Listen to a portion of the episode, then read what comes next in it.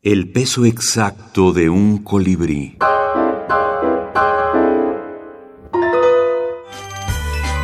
Los monstruos en la minificción. Fenómenos y números. Ana María Shua.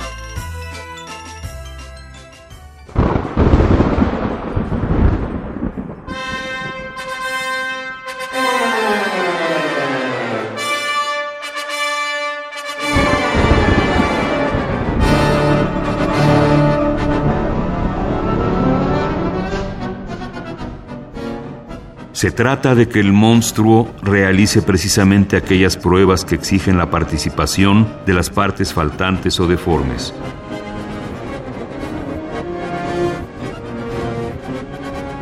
Tiene mucho éxito, por ejemplo, la dama sin brazos que firma autógrafos con las manos,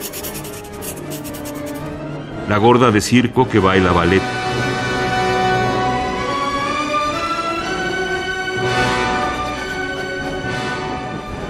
el hombre sin piernas que anda en bicicleta,